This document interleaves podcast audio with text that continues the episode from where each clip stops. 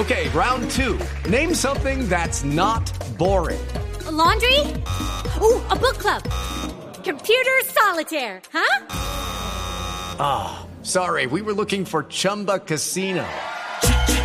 Chumba. That's right. ChumbaCasino.com has over 100 casino style games. Join today and play for free for your chance to redeem some serious prizes. ChumbaCasino.com. No purchase necessary. Full prohibited by law. 18 plus terms and conditions apply. See website for details.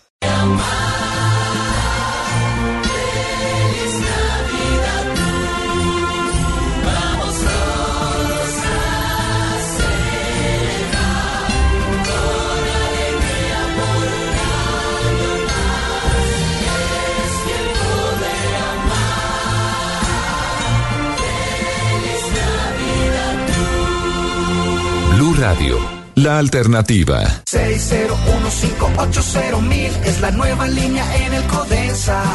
Exclusiva para los trámites de tu empresa. El mejor soporte al 601580000. Codensa SA ESP, entidad vigilada por la Superintendencia de Servicios Públicos Domiciliarios. 2022, un año de alternativas. La alternativa de cuidar y cuidarnos. De salir a vivir o quedarse en casa. De crear. Tener opciones y elegir. La alternativa de querer conectarnos y unirnos para soñar. De estar donde queremos estar. De ser humanos, optimistas y escuchar para entender. Blue Radio, la alternativa. Felices fiestas. Así es, Yetiti. Este año toda la diversión del Polo Norte llega al Centro Comercial Santa Fe en un mundo blanco de ilusiones. Disfruta esta Navidad con nuestra mágica pista de hielo, un hermoso carrusel y el nuevo increíble parque de diversiones de Playland. ¡Sí, te esperamos! En esta Navidad estás a una vacuna de regalar vida y tranquilidad a tu familia. Inicia o completa tu esquema de vacunación contra el COVID-19. Recuerda acceder a la tercera dosis cuando sea tu turno, de acuerdo con las etapas habilitadas por el Ministerio de Salud. No olvides poner al día el esquema regular de los menores de edad y aplicar la dosis de refuerzo contra el sarampión y la rubeola. Más información en www.saludcapital.gov.co. En Navidad, Bogotá está mejorando con vacunación. Alcaldía Mayor de Bogotá. Para Teresa, Luis, Felipe, Andrea, María, Juan, José, Gabo, Don Lucho, Laura, Fernando y Fernanda, Flor, Dani. Para que todos reactivemos la vida, el país nos necesita unidos en una sola voz de aliento. Por eso, hoy nuestra voz dice, yo me sigo cuidando del COVID-19. Blue Radio.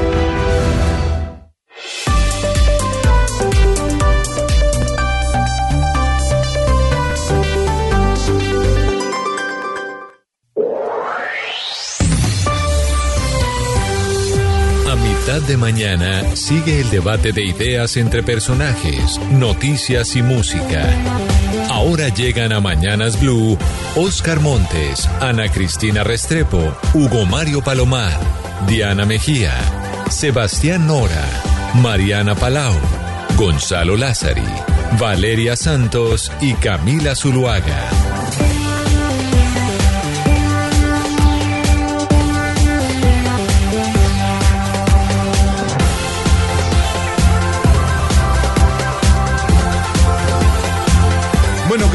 Lunes, el lunes de clásicos y los clásicos obviamente acompañan lo que es esta época de Navidad. La semana pasada usted traía una versión de Wham, la agrupación que en su momento lideró el señor... Em, uy, se me fue el nombre, se me fue el nombre. Wham fue una de las bandas más importantes del pop, sin duda alguna en la década del 80.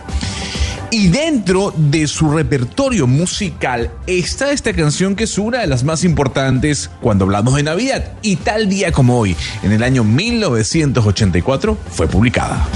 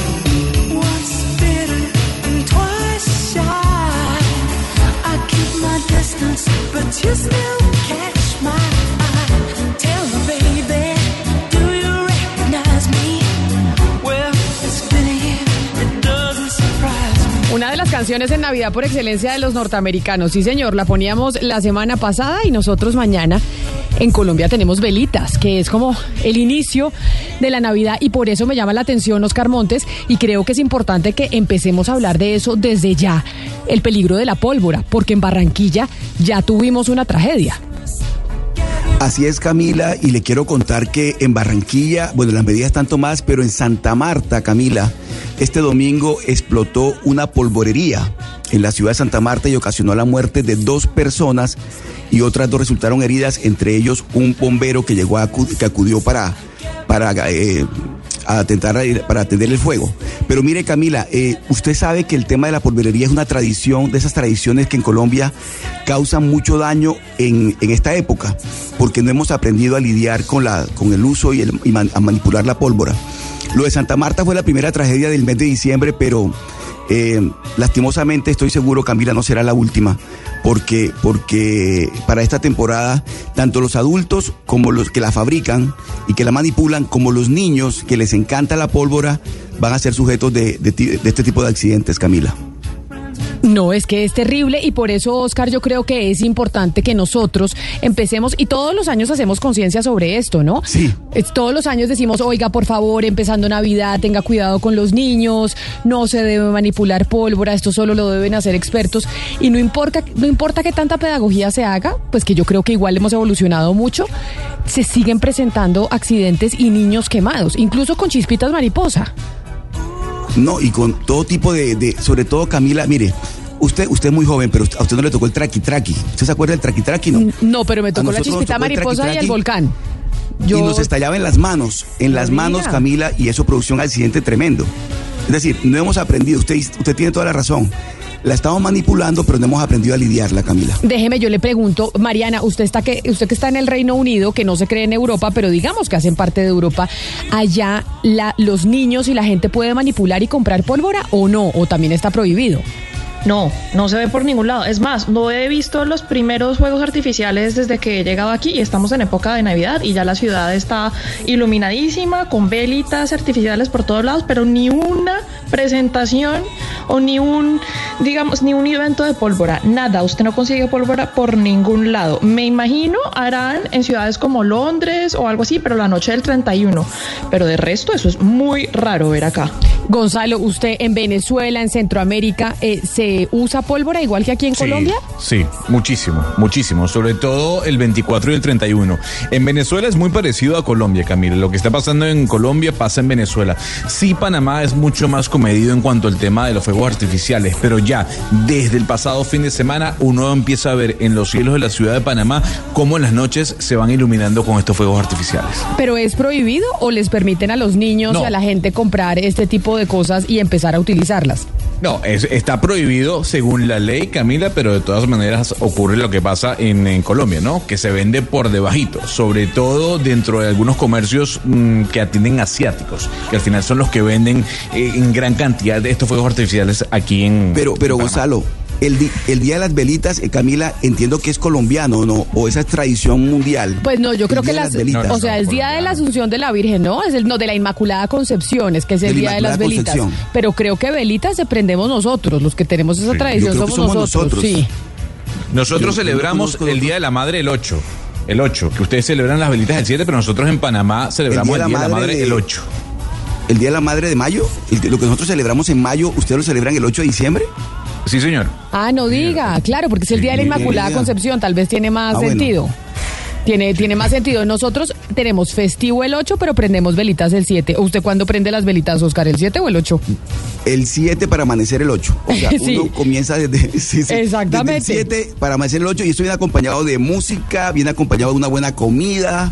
Mejor dicho, ahí sí que arrancó la Navidad con todo. Gonzalo, Gonzalo comenzó la Navidad nuestra en, en, noviembre. Nosotros comenzamos realmente la Navidad el 7 de diciembre. Mañana, mañana es nuestra Navidad. Mañana con las velitas. Son, la, son las velitas o los farolitos también, ¿no? Ahora ya muchos se han modernizado, entonces hay farolitos incluso eh, pues de, de, de, energía eléctrica.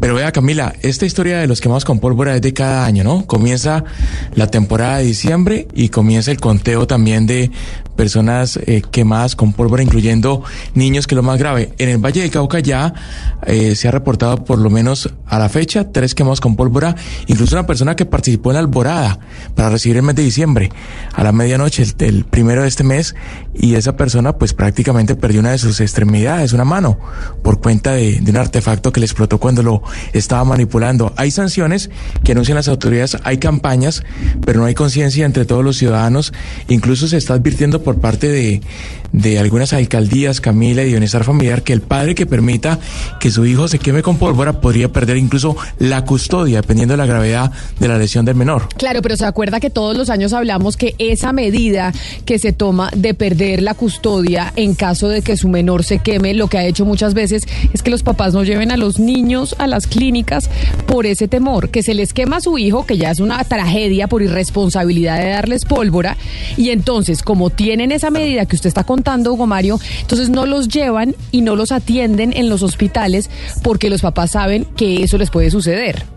Entonces, Camila, claro. es peor no atenderlos, es peor no atender a los niños. Después del accidente es peor no atenderlo porque se complica todo. Eso, eso, pero hace parte también de la, de la falta de conciencia que tenemos nosotros del uso de la pólvora, Camila. Insisto en eso. Nosotros no hemos aprendido a lidiar con la pólvora. Bueno, casos hay muchos. Enrique Peñalosa, por ejemplo, usted lo sabe muy bien, todos lo sabemos, perdió un dedo manipulando pólvora. Y casos miles, pero no hemos aprendido a lidiar con el tema. Claro, pero hay, pero hay fuegos artificiales, Camila, o, o a, artefactos pirotécnicos en este caso que son saludables, entre comillas saludables, o más que saludables, confiables. Mm. Las cebollitas, por ejemplo. Claro que sí, usted puede utilizar las cebollitas y las puede tirar al piso y no pasa absolutamente nada. ¿También está prohibido el uso de las cebollitas? Acá está prohibido todo. Una...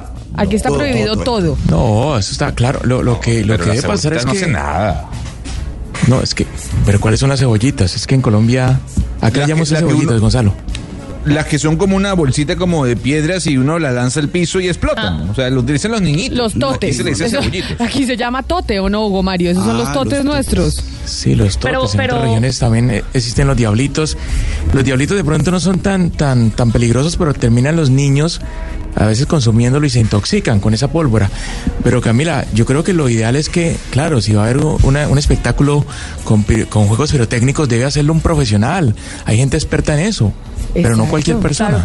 Pero lo que, lo que no tiene mucho sentido, Camila, es que usted dice que está prohibido en Bogotá o en toda Colombia. En Bogotá. No, en toda Colombia, entiendo. En Barranquilla Pero está entonces, prohibido. ¿por qué? También, Entonces, ¿por qué también. tenemos tantos casos? Ahí hay un tema de regulación, fallido además, porque tenemos muchos casos de personas que logran comprar esa pólvora. Ah, claro, porque se vende ilegalmente, porque se vende ilegalmente. Exactamente. Sí, sí, sí, pero, Pero, lo que yo entiendo, lo que yo entiendo es que no hay una regulari, regulari, ¿cómo se dice? Regulación nacional, perdón, como unificada, que cada ciudad más o menos está No, no, encargada eh, Mariana, de están regular las cosas. Le, le cuento, está prohibido y las alcaldías, cada alcaldía se encarga de ver cómo reglamenta el tema y cómo, cómo, cómo, cómo organiza la, la- la cuestión junto con la policía. Por eso usted ve allanamientos constantemente a las fábricas clandestinas y a todo lo que, lo que está ocurriendo con el tema de la pólvora, porque la pólvora realmente para esta época es el abuso, no, no- el uso y el abuso de la pólvora causa mucho daño. Muchos Pero eso Está oyentes- reglamentado y está regulado, sin duda. Muchos oyentes nos están escribiendo al 301-764-4108, que aprovecho de una vez para decirles y recordarles nuestra línea de WhatsApp, que ahí se pueden comunicar con nosotros. 301-764-4108. Ahí nos escriben y participan con nosotros. Por ejemplo, desde Estados Unidos, Edilberto nos está escribiendo que allá, Gonzalo, en Walmart, pueden encontrar cualquier cosa de pólvora y que ahí lo pueden comprar y cualquiera en su casa puede utilizarlo para el 4 de julio, que es normalmente cuando se usa la pólvora, sobre todo en los Estados Unidos, o para cualquier otra fecha. Y bueno, Luis, si no puede comprar una pistola en Walmart. Imagínese, no va a poder también, Exacto. Exactamente. Pero nos dice Luis Eduardo, y es algo que comentábamos la semana pasada por la alborada, y a pesar de que también lo decimos todos los años, pues es importante seguir creando conciencia. Oiga, la pólvora es terrible para los animalitos, para los pájaros, para los perros, para los gatos. Ellos no están acostumbrados a eso y de verdad se asustan significativamente. Así que mañana que tenemos día de velitas, el miércoles es festivo, tenemos una semana un poco rarita porque entonces tenemos, eh, mañana es viernes, porque el miércoles eh, tenemos día festivo, pues hacer conciencia sobre la pólvora. 10 de la mañana, 45 minutos. Y por eso Gonzalo Lázari arrancó con este clásico musical de Last Christmas. I gave you my heart. Last Christmas,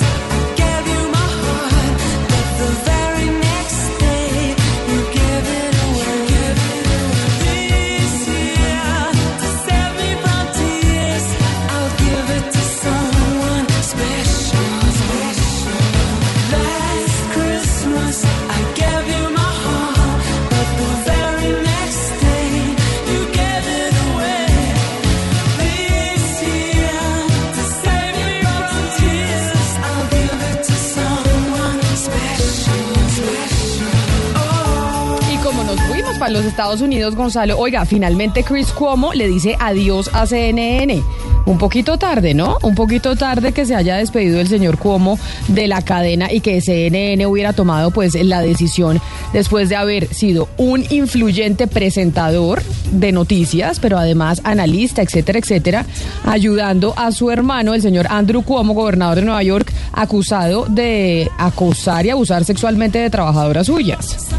Bueno, a ver, aquí viene un debate muy interesante y yo creo que ya sé cuál va a ser su posición.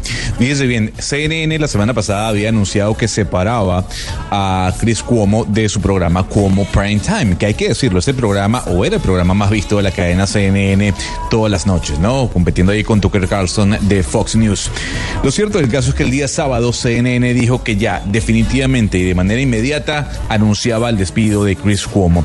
Y se produce este anuncio luego de que la cadena contratara un bufete de abogados externo a la misma para revisar la información sobre cómo Cuomo ayudó exactamente a su hermano, al ex gobernador Andrew Cuomo, cuando el entonces gobernador tuvo una demanda por acoso sexual.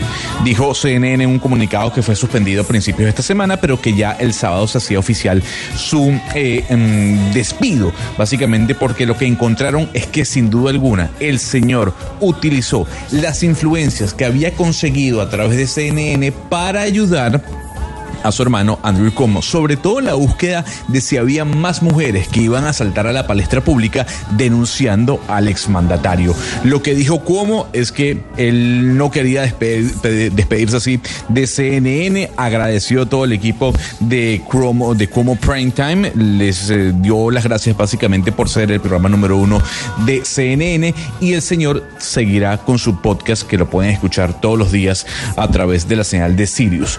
Tarde la decisión, Camila, pero aquí viene una, una, mm, una duda razonable que tendría el señor Chris Cuomo. Camila Zuluaga, si su hermano estuviese en este lío, ¿usted no lo ayudaría? Se lo pregunto No, porque hay claro. algunos analistas que dicen, ojo, bueno, es el hermano del señor, ¿cómo no lo va a ayudar? Pues es que por eso es que no debió haber seguido trabajando en CNN, precisamente. Exactamente Exacto. por eso, por eso que usted está diciendo, porque por supuesto que es su hermano. Y entonces usted, eso se llama impedimento. Y por eso los magistrados, por ejemplo, aquí de las Cortes, cuando tienen algún familiar, por, si, ellos, si los magistrados de las altas Cortes van a fallar en un caso de la Contraloría, y como pasó, de hecho, hay muchos que tienen familiares trabajando en la Contraloría, se tienen que declarar impedidos, Gonzalo. Se tienen que declarar impedidos porque ellos no pueden opinar porque hay un conflicto de interés y somos seres humanos y es normal que eso suceda. Claro que es normal lo que le pasó a Cris Cuomo. Lo que no es normal es que una cadena como CNN no hubiera tomado medidas antes. Porque ese es el conflicto de interés cuando usted tiene familiares de políticos en medios de comunicación. No, a mí lo que me sorprende, Camila, eh, Gonzalo, perdóneme, yo le digo, lo que hayan tenido que contratar un bufete de abogados para llegar a la conclusión de que el señor lo tenía que, cas- de- que sacar. Es decir, esa plata me la han podido pagar a mí hace siglos y yo lo primero que les hubiera dicho es saquen al hombre de ahí inmediatamente. Porque como dice Camila, eso tiene un conflicto de interés. Mire, el hecho de que el conflicto de interés exista es lo que lo llevó a este señor a hacer esas cosas. Él faltó a su profes- profesionalidad como periodista. Eso que hizo estuvo supremamente mal hecho. Pero- y no lo han debido contratar Mariana. en un principio. Ese Mariana, señor nunca pero- ha debido tener ese... Pero- ese pero, Mariana. No, no, no. Ustedes me van a decir aquí que, ay, que el hermano... Lo siento mucho. La vida es dura. No, no, si su mire, hermano Mariana, es no, gobernador, presidente, usted sale. asunto- Punto. Mariana, el asunto es más sencillo. Mire, él, él a su hermano lo pudo haber ayudado como un particular, o sea, de manera, lo que, lo- o sea, decirle, darle un consejo porque todos los hermanos, obviamente que va a seguir siendo su hermano después de todo esto que, que está pasando, pero lo que se, lo que se condena, lo que se castiga y por eso la sanción ahora es que él haya utilizado información privilegiada para conocer del caso, para ver, para ayudarle a su hermano. Es un abuso Pero, de parte Oscar- de él y lo que dice Camila es totalmente cierto. Es decir, en estos casos hay un conflicto de intereses, como ocurre con todas, en todas partes. Los congresistas, cuando hay una ley que de alguna manera los va a favorecer, se declaran impedidos porque tienen intereses, la familia tiene intereses en el sector del transporte, lo que sea. Y el congresista dice, yo me declaro impedido porque aquí hay unos, hay unos intereses que me pueden afectar o que me pueden ayudar. En este Pero caso, yo- lo que uno dice es, ¿cómo es que este señor, utilizando información privilegiada, ayuda a su hermano? No está bien, eso no está Pero bien. aquí criticamos la posición de Chris Cuomo, sobre todo cuando explotó la noticia, Camila. Y yo le dije que el señor Cuomo no había hecho mención alguna dentro de su programa de televisión. La pregunta es, Mariana, me, lla- me lleva a la duda lo que usted menciona. O sea, es que el señor siendo periodista no puede asesorar a su hermano. Es- Eso es lo que yo, Yo quiero creo- saber. O sea, No. no, no puede asesorar a su, a su hermano teniendo su programa en CNN. No, lo que, No, el, el- el señor puede asesorar a su hermano, lo que no puede ser es ser periodista y ser hermano de Cu- de- del señor Cuomo. Eso es lo que ¿Y yo por, creo. qué, ¿Y por qué no? Es, Es pues, la pregunta. porque, ¿por pues, porque pasa esto.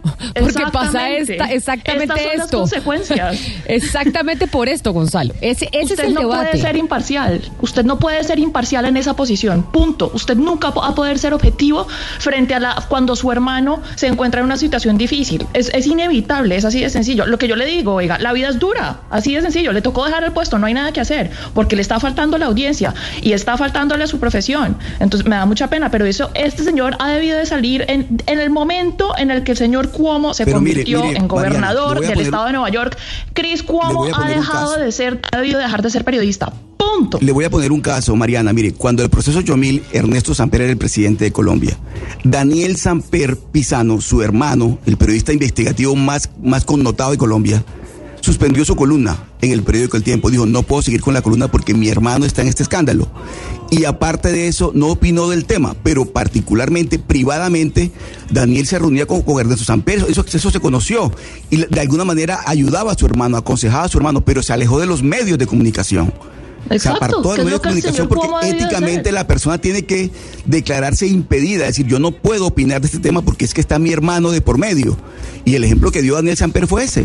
Daniel Samper suspendió su columna en el periódico El Tiempo como, investigador, como periodista investigador, y aparte de eso no opinó del tema públicamente, no opinó del- en ningún medio de comunicación, pero sí ayudó a su hermano. Por supuesto que hubo reuniones donde Daniel Samper ayudaba a, a Ernesto Samper y le decía de qué manera podía manejar la crisis, la situación que se estaba presentando. Pero lo que es criticable en este caso, yo repito, es que este señor haya utilizado información privilegiada que él como periodista, en su condición de periodista, la obtuvo para ayudarle a su hermano y decirle qué, qué podía hacer y qué no podía hacer. Eso me parece que es reprochable y por eso la decisión de, de suspenderlo, de retirarlo de, de CNN.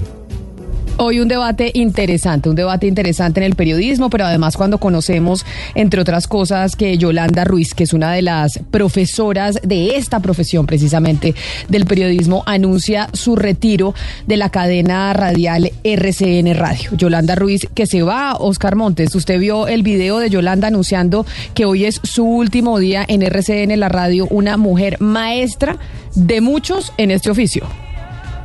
Sí, Camila, y le quiero contar que me emocioné muchísimo porque a Yolanda le tengo un respeto inmenso, un gran cariño y una gran admiración. Y decirle, este es mi último día al aire, es, es- fuerte, es fuerte, pero bueno, va a seguir con el periodismo. De todas maneras, a todos los que hemos de alguna manera trabajado con, con Yolanda, hemos conocido de su trabajo, tanto en empresa escrita, porque trabajó en Cromos en una época, como en la radio. Eh, el compromiso ético de Yolanda con este oficio, con esta profesión, Camila, es sin duda eh, invaluable, porque, porque Yolanda asumió este oficio, este oficio con el corazón. Y así dio ejemplo siempre, siempre ha seguido dando ejemplo de ello, de tal manera que a mí el video me, como, me conmovió mucho porque, porque sé exactamente la, la trascendencia que significa para para el periodismo colombiano que Yolanda Ruiz eh, se separe de los, micrófonos por este tiempo, Camila. Se separa de los micrófonos, pero además porque toma esa decisión porque quiere, dice, y hay algo que me llamó la atención y me parece muy valioso de parte de Yolanda Ruiz y, ella dice, mire, hay que darle espacio a las nuevas generaciones. Ella dice, tengo 57 años, estoy pasando por el mejor momento de mi vida y entiendo que hay que darle espacio a los que vienen y por eso tomo la decisión para dedicarme a los míos, de no estar más al frente de los micrófonos de RCN en la radio, sino de hacer eh, no con, sin- sino hacer periodista desde ningún cargo, sino simplemente periodismo, no siendo la directora del, eh, programa de RCN, no estando en, eh, en un espacio en particular, sino haciendo lo que me gusta, leyendo y aportando cada vez más desde la academia y pues a los periodistas que vienen detrás mío. Así que a Yolanda un saludo muy especial, un abrazo muy grande y pues gracias por todas las enseñanzas que nos ha dado en estos años, 10 de la mañana 55 minutos. Voy a irme a Santa Marta. Usted nos decía lo de la polvorería, pero Sebastián, hay una carrera que se hace ya hace muchos años en Santa Marta que se llama de la carrera a la cima, que es una carrera de triatletas, es decir, de bicicleta, eh, correr y nadar. Y resulta que este fin de semana, cuando se llevaba a cabo la carrera, hubo un problema de seguridad donde terminaron robando algunos de los atletas. Recordemos que ellos tienen tenis carísimos, eh, relojes que son carísimos porque les miden, mejor dicho, hasta los malos pensamientos, las bicicletas, etcétera, etcétera. ¿Qué fue lo que pasó en Santa Marta en esa carrera? Y además la cantidad de tiempo que hay que invertir en, en prepararse para eso. Sí, Camila, es del Marar a la Cima ya lleva ocho años y es una de las carreras más importantes del continente y hubo bastantes incidentes el día de ayer, pues que lamentablemente tuvieron que, eh, se tuvo que suspender varias de las categorías. Eh, atracaron al parecer algunas de las personas. Acuérdese, Camila, que ayer por el tema de las, de las elecciones, alguna la policía y personas de la Fuerza Civil estaban concentrados en el tema de, la- de las elecciones y también hubo una persona que, que se descompensó y tuvo que ser atendida durante siete horas. Eh, entonces, pues esto ha causado una cantidad de reclamos. No se entiende qué pasó, porque la policía y la defensa civil abandonaron tanto a, a los competidores, a los corredores y quisimos comunicarnos con el, eh, el organizador de la carrera. Pues saludémoslo entonces, señor Elkin eh, Yesid Quintana, fundador y organizador de esta carrera del mar a la cima. Mil gracias por atendernos, bienvenido.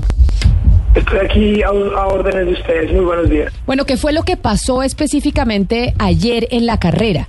Porque pues esta Bueno. es una carrera que, como decía Sebastián, se viene organizando hace ocho años. Cada vez son más los competidores que asisten y cada vez es mucho más famosa esta competición. ¿Qué fue lo que pasó?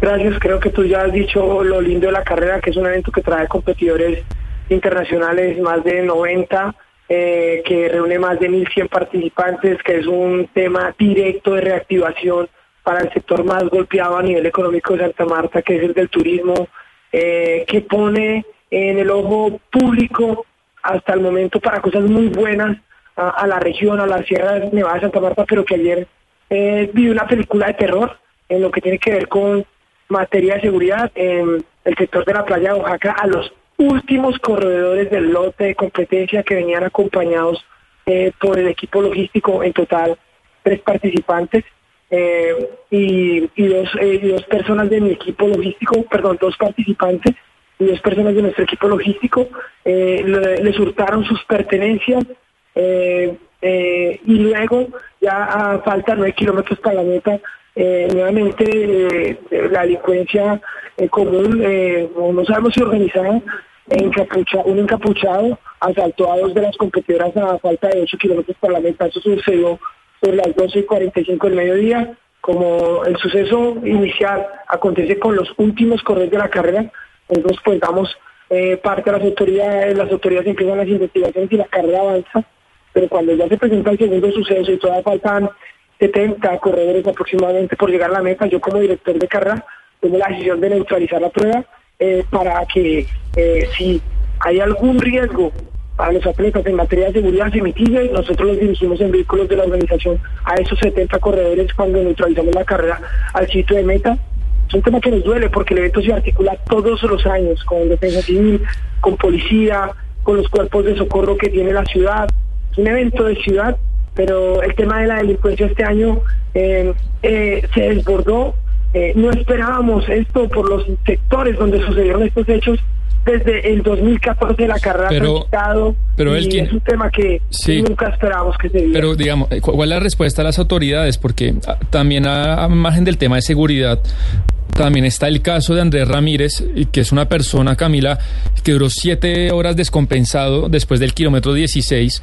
Y lo que, lo que ocurre, eh, un segundo, doctor Quintana, para que los oyentes entiendan, lo atendió un corredor que por temas del azar, por suerte era médico y lo atiende. A mí lo que me cuenta, eh, señor Elkin, la pareja de Andrés Ramírez, que sigue en el hospital, sigue en urgencias, es que ni la policía ni la defensa civil atendieron y él duró sentado, digamos, no sé si colapsando, pero descompensado durante siete horas.